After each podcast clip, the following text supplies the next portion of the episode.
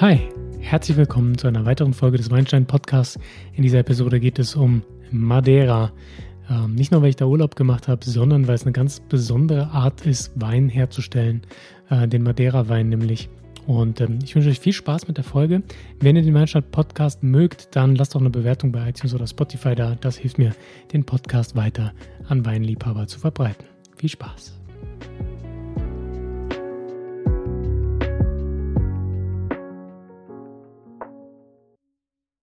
Und wie immer bei einer Episode über Regionen, über Weinanbauregionen, starten wir mit der Geografie. Ähm, Madeira ist eine der schönsten Inseln der Welt. So sagen es die Reiseführer natürlich. Ähm, und das konnte ich jetzt auch miterleben, denn ich war jetzt äh, im Sommer 2023 auf der Insel zum ersten Mal. Und ich muss sagen, es ist wirklich wunderschön. Ähm, es ist eine Insel mit ganz vielen Facetten, mit ganz viel äh, Natur, ähm, ja, mit, mit wunderbarer Pflanzenwelt und auch Tierwelt und ähm, ganz, ganz tollen Wanderrouten. Ähm, für Biker muss es schön sein. Ich bin jetzt kein Fahrradfahrer, aber ähm, ja, gibt viele Menschen, die da extra deswegen hinfliegen. Es muss sehr, sehr viel Spaß machen. Ähm, Matera ist aber auch besonders, weil es da speziellen Wein geht und da gibt und da reden wir gleich drüber. Zunächst aber weiterhin über die Geografie. Also, die Insel Madeira liegt vor der marokkanischen Küste im Atlantik. Sie ist vulkanischen Ursprungs und äh, sie ist steil aufragend. Das bedeutet, es gibt eigentlich kein Flachland bis auf ähm, ja, die Küste. Und auch die ist relativ steil. Bis auf den Norden, da gibt es ein paar äh, schwarze Strände, also Vulkanstrände. Aber das meiste ist wirklich ähm, ja, sehr schroff. Ähm, sehr hügelig, ähm, viele hohe Berge bis zu 1800 Meter ist der höchste Gipfel des Berges. Ähm, die Insel ist sehr grün, nur der Osten, der äh, ja, ist vom Wind gebeutelt, der Sommer wirklich sehr windig und da sieht so ein bisschen aus wie auf einer Mondlandschaft, aber der Rest ist wirklich grün, ähm, wenn auch immer anders grün.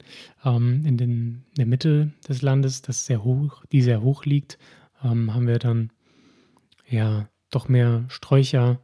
Ähm, vorher vielleicht auch haben wir auch Wälder und ähm, gerade im Süden sehr viele Palmen, Bananenstauden und dergleichen.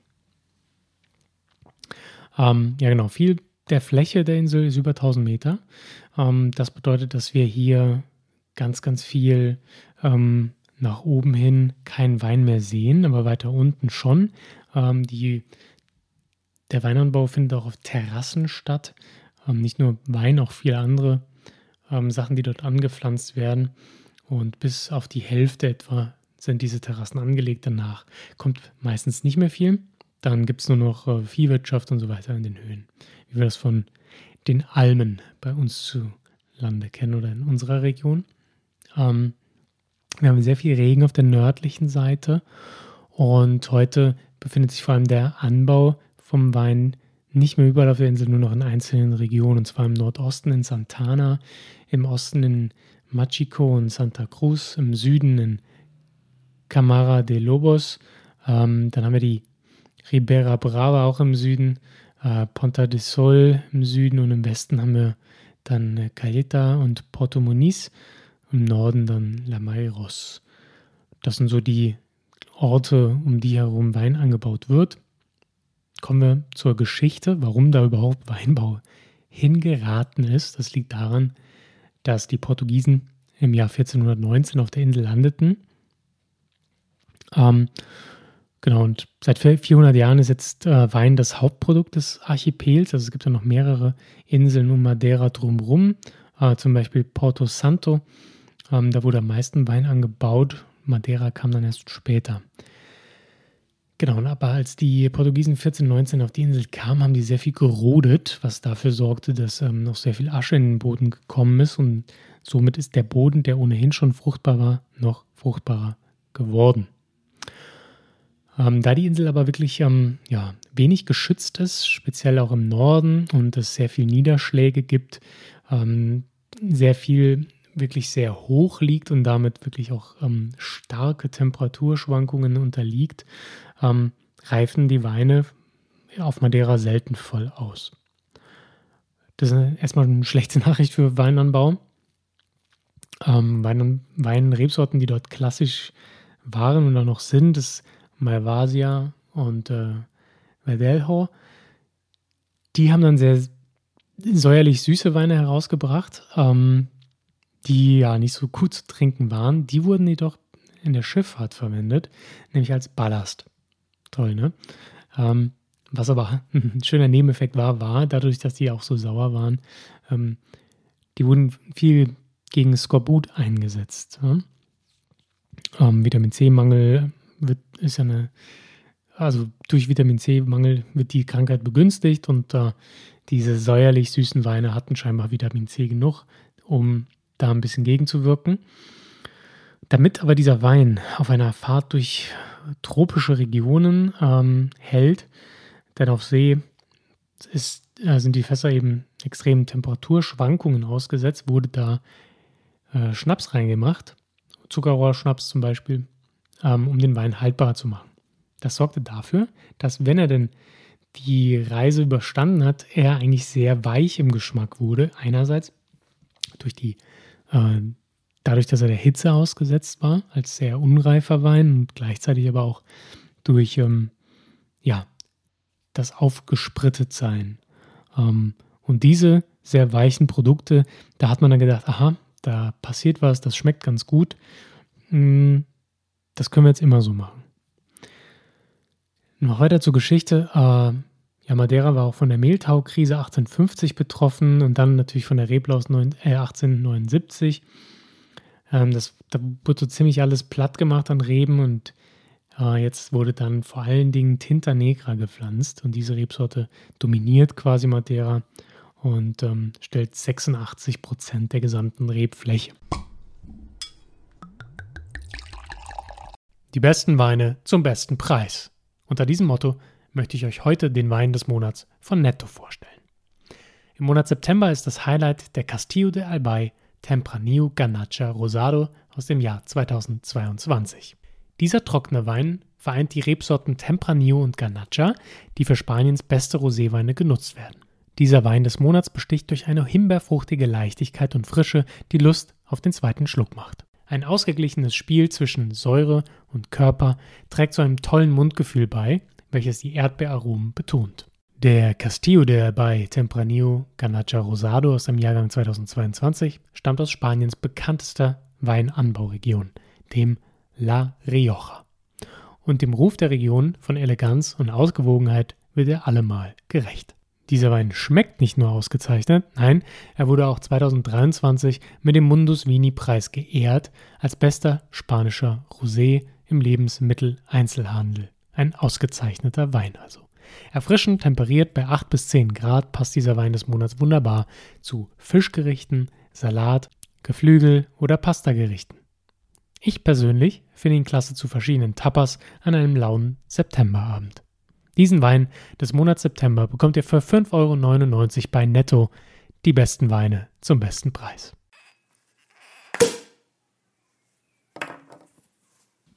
Kommen wir nun zu den Weinen Madeiras. Also was macht denn den Madeira-Wein eigentlich aus und wie wird er hergestellt? Genau, zur Herstellung. Die Reben werden in Pergolen erzogen. Also wir haben hier eine Pergola-Erziehung am Drahtrahmen nach oben. Das hat damit zu tun und das kennt man eigentlich aus südlicheren äh, Ländern, dass äh, damit Platz geschaffen wird, damit auf dem Boden quasi noch andere Nutz Nutzpflanzen ähm, gezogen werden können. Ähm, genau, von den fruchtbaren Böden habe ich schon berichtet und ähm, es gibt auf der Insel viele hundert Kilometer lange Kanäle, die sogenannten Levadas. Äh, da gibt es auch wunderschöne Wanderungen entlang dieser Kanäle. Die leiten das Wasser von Norden an die südlichen Hänge und davon profitiert auch der Weinbau, wie die gesamte Landwirtschaft eigentlich auf der Insel. Ähm, heute haben wir keine Schifffahrt mehr ähm, für die Weine, beziehungsweise natürlich gibt es weiterhin Schifffahrt, aber ähm, man nimmt keine Fässer mit auf die Reise, um Madeira herzustellen. Das ist viel zu aufwendig.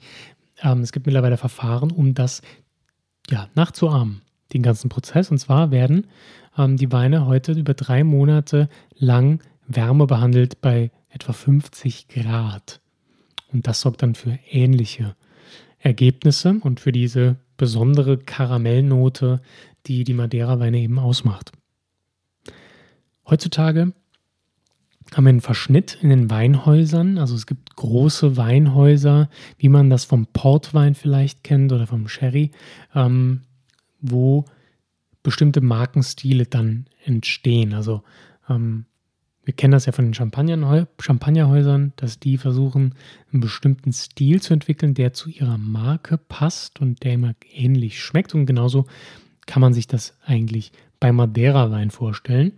Ähm, diese Erwärmung, in, die wird auch genannt Estufa Gem, beziehungsweise Estufa sind diese Öfen, die das beheizen. Und ähm, auf der Flasche seht ihr dann Estufa Gem, wenn das wirklich auch noch so ähm, produziert wurde. Ähm, bessere Weine werden im Fass ausgebaut. Da steht dann Cantero drauf. Und äh, früher wurden diese Weine dann wie in Soleras beim Sherry verschnitten. Also ja, diese Fassanordnungen, wo dann immer wieder von den oben liegenden Fässerwein nach unten kommt und so weiter. Wenn ihr dazu Fragen habt oder nicht genau wisst, was Soleras sind, dann hört, sich, hört euch doch die Weinstein-Folge zum Thema Sherry an. Da erkläre ich das im Detail. Ähm, das wurde früher so gemacht, ist heute sehr selten geworden, gibt es noch ganz selten, steht dann auch in der Regel drauf auf der Flasche. Die höchste Qualität der Weine sind eigentlich sortenreine Jahrgangsweine. Ähm, wenn ihr einen Jahrgangs ähm, sucht, dann werdet ihr auf der Flasche das Wort Frasquera lesen. Das bedeutet Jahrgangswein. Und ähm, damit ein Wein auch wirklich ein Jahrgangsetikett bekommen darf, muss natürlich der ganze Wein aus einem Jahr kommen, von einer einzigen Rebsorte sein und mindestens 20 Jahre im Fass reifen. Genau, 20 Jahre. Ihr merkt also, äh, Madeira-Wein ist eine ganz spezielle Nummer. Nicht nur wird er erwärmt, nein, ähm, der wird in der Regel sehr, sehr lange gereift. Also ist also wirklich ja auch ein Likörwein. Es ist kein klassischer Wein, wie ihr den wahrscheinlich kennt. Es ist ein Aperitivwein oder ein Digestivwein, es ist ein Likörwein äh, in verschiedenen Süßegraden. Ähm, genau, auch ähnlich, wie man das vielleicht von Port und Sherry kennt. Genau. Die besten Weine oxidieren sehr, sehr, sehr, sehr langsam im Holzfass ähm, für Jahrzehnte. Ne? Whisky-Kenner ähm, mögen das sicherlich. Äh, die kennen sich da auch mit aus, mit, weiß ich nicht, 15, 20, 30, 40 Jahre alten Whisky. Und ähnlich wird es auch beim Madeira gemacht. Ähm, was Neues, ähm, der sogenannte Coleta Madeira, äh, der hat nur fünf Jahre Fasslager und wenn da keine Rebsorte extra auf dem Etikett steht, dann ist es immer Tinta Negra. Und das ist eigentlich auch ganz beliebt mittlerweile, diese Dinge herauszubringen, weil die schon ganz gut trinkbar sind, aber halt eben nicht diese unheimlich lange Vorlaufzeit benötigen und somit auch ein bisschen günstiger zu erstehen sind. Was dann jetzt auf diesen Etiketten alles steht, habe ich ja schon ein bisschen angedeutet und ihr kennt das. Je nach Weinregion, Weinanbauregion gibt es ja unterschiedliche Regularien in den DOCs, äh, DOCGs und wie die alle heißen. Ähm, ähnliches bei Madeira. Auch hier gibt es Vorschriften nach EU-Beitritt von Portugal, ähm, was ja in den 80ern war, ohnehin nochmal verschärft. Also, wenn es keine Traditionstraube ist und die Traditionsrebsorten von Madeira sind Malvasia, Seixal, Verdejo, Boal, Tarantes und eben Tinta Negra. Wenn das keine dieser Rebsorten ist, dann muss da eine Altersangabe drauf von 3, 5, 10, 20, 30, 40 plus Jahren und der Stil muss draufstehen, nämlich Dry, Medium oder Rich. So. Ähm, genau. Das Alter, also 3, 5, 10 und so weiter, berechnet sich dann nach dem Stoppen der Gärung durch den Brandwein. Wir haben ja gelernt, ein Gärprozess ähm, geht so lange, wie Zucker von den Hefen verstoffwechselt wird und stoppt aber in der Regel bei 16 Prozent, ähm, genau, bei 16 Volumenprozent Alkohol, weil dann eben die Hefe abstirbt. Ne? Und das kann man auch schon früher erreichen, indem man eben den Wein aufsprittet. Das bedeutet Brandwein hinzufügt und somit kriegt man sofort einen höheren Alkoholgehalt, tötet die Hefen und stoppt somit den Gärprozess und gleichzeitig bleibt der Wein süß, weil der Zucker eben nicht vergoren wird. Genau. Also der Moment, in dem der Brandwein hinzugefügt wird, ist der Moment, an dem die Altersrechnung beginnt. Bei traditionellen Sorten, die ich eben vorgelesen habe, ähm, gibt es eben keine Zuordnung mehr mit dem Stil Dry, Medium, Rich. Nein, hier muss der Kenner wissen, welche Rebsorte welchen Süßegrad produziert. Alles ein bisschen kompliziert, aber dafür erkläre ich es euch ja als kleine Referenz. Also, wenn die Rebsorte Malvasia benutzt wurde, dann steht auf der Flasche Malmsey. Das ist dann der Begriff für Malvasia. Und dieser Wein ist süß. Er ist dunkelbraun, sehr duftig, sehr weich und hat ganz deutlich diese Schärfe, die auch typisch für Madeira-Wein ist. Wenn auf der Flasche steht Bual, also die Rebsorte, dann ist das immer noch ein Süßwein, der ist aber leichter als der Malmsey und der ist in der Regel besonders rauchig. Steht auf der Flasche die Rebsorte Verdelho, dann ist der Wein weniger süß und weicher als Boal, hat auch ein bisschen Rauchigkeit, aber noch eine Honignote dazu, nicht ganz so rauchig wie der Boal. Und als letztes haben wir den Cercial, der ist trocken ausgebaut, erfrischend, wird in den höchsten Bergen angebaut und spät gelesen, was dafür sorgt, dass auch gar nicht ganz so viel Zucker drin ist und er eine schöne Säure mit sich bringt. Richtig. Apropos Frisch und Säure, die Weine, die Madeira-Weine behalten ihre Frische ewig. Die können wirklich unfassbar lange gelagert werden. Es gibt sogar Madeira-Weine, die 100 Jahre äh, reifen, bevor sie verkauft werden. Also das ist wirklich das ist der Wahnsinn. Und ähm, vielleicht ganz, ganz hilfreich zu wissen. Manchmal steht bei Kochrezepten ja hier so und so viel Milliliter Madeira-Wein hinzufügen. Ähm, dann denkt man sich, ah ja, jetzt muss ich extra eine teure Flasche Madeira aufreißen, für ein bisschen zu kochen. Ähm, das Schöne ist, der hält sich auch offen, wochenlang, wenn nicht sogar noch länger. Ne? Da es ja ein, auch ein oxidiertes Produkt ist, kann der wirklich lange, lange offen sein. Gut, so viel zur Herstellung von Madeira-Wein und wie die verschiedenen Geschmacksrichtungen und Ausbaustufen sind und die Rebsorten, die lese ich euch gerne nochmal vor. Ne? Malvasia oder auf der Flasche steht dann Malmsey, Cecial, Verdejo, Boal, Terrantes und Tinta Negra.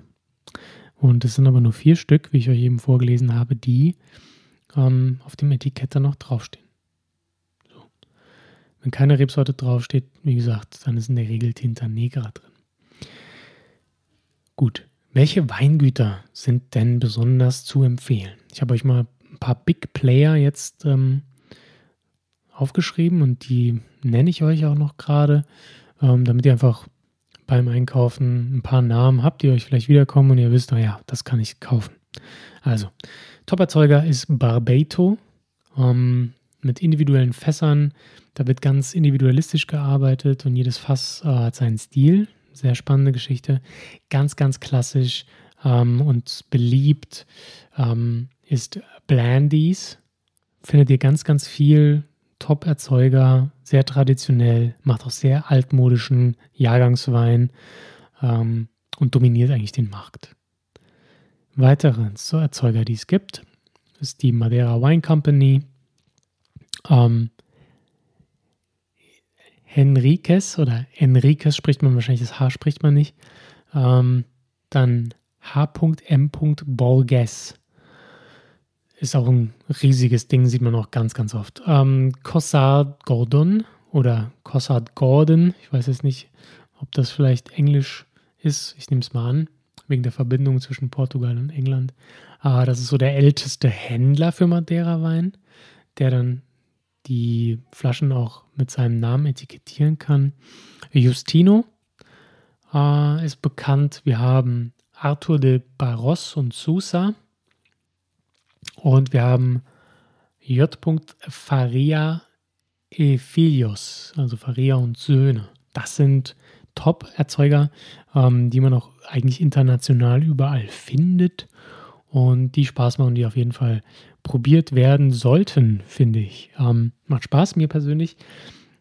Hat Madeira-Wein gut geschmeckt, aber es ist halt super speziell. Ist jetzt wirklich nichts, was man zum Essen trinkt, auch wenn ich mir da sehr spannende Kombinationen vorstellen kann. Ähm, mir fallen jetzt ähm, ja, vielleicht Fisch vom Grill oder so ein, der ein bisschen rauchiger schmeckt. Das wäre vielleicht eine ganz coole Sache. Ähm, aber es gibt da sicher tolle Geschichten, auch vegetarische Geschichten mit Chinakohl oder sowas, ähm, der irgendwie spannend gemacht wird, wo so Sachen gut passen könnten. Aber ganz klassisch ist es eben digestiv, vielleicht auch als Apparativ in der trockenen Variante. Ähm, ja, ein Genussprodukt, ne? dass man beim lockeren Zusammensein vielleicht mal nach dem Essen genießt. Auf jeden Fall eine spannende Sache und ähm, genau, gehört einfach auch zum Thema Weinkultur, Weingeschichte dazu. Ist eine ganz spezielle Art, Wein zu machen. Und ähm, ja, ich hoffe, das fandet ihr spannend. Ich hoffe, das ist was, was euch interessiert. Falls ja, dann lasst mir doch gerne eine Bewertung bei iTunes oder Spotify da. Ähm, wenn es euch nicht gefallen hat, dann bitte gerne auch. Natürlich, Feedback ist immer gut, auch in beiden, auf beiden Seiten. Und ähm, ja, ich wünsche euch ganz, ganz viel Spaß beim Probieren, von Madeira-Wein auf eurer Weinreise.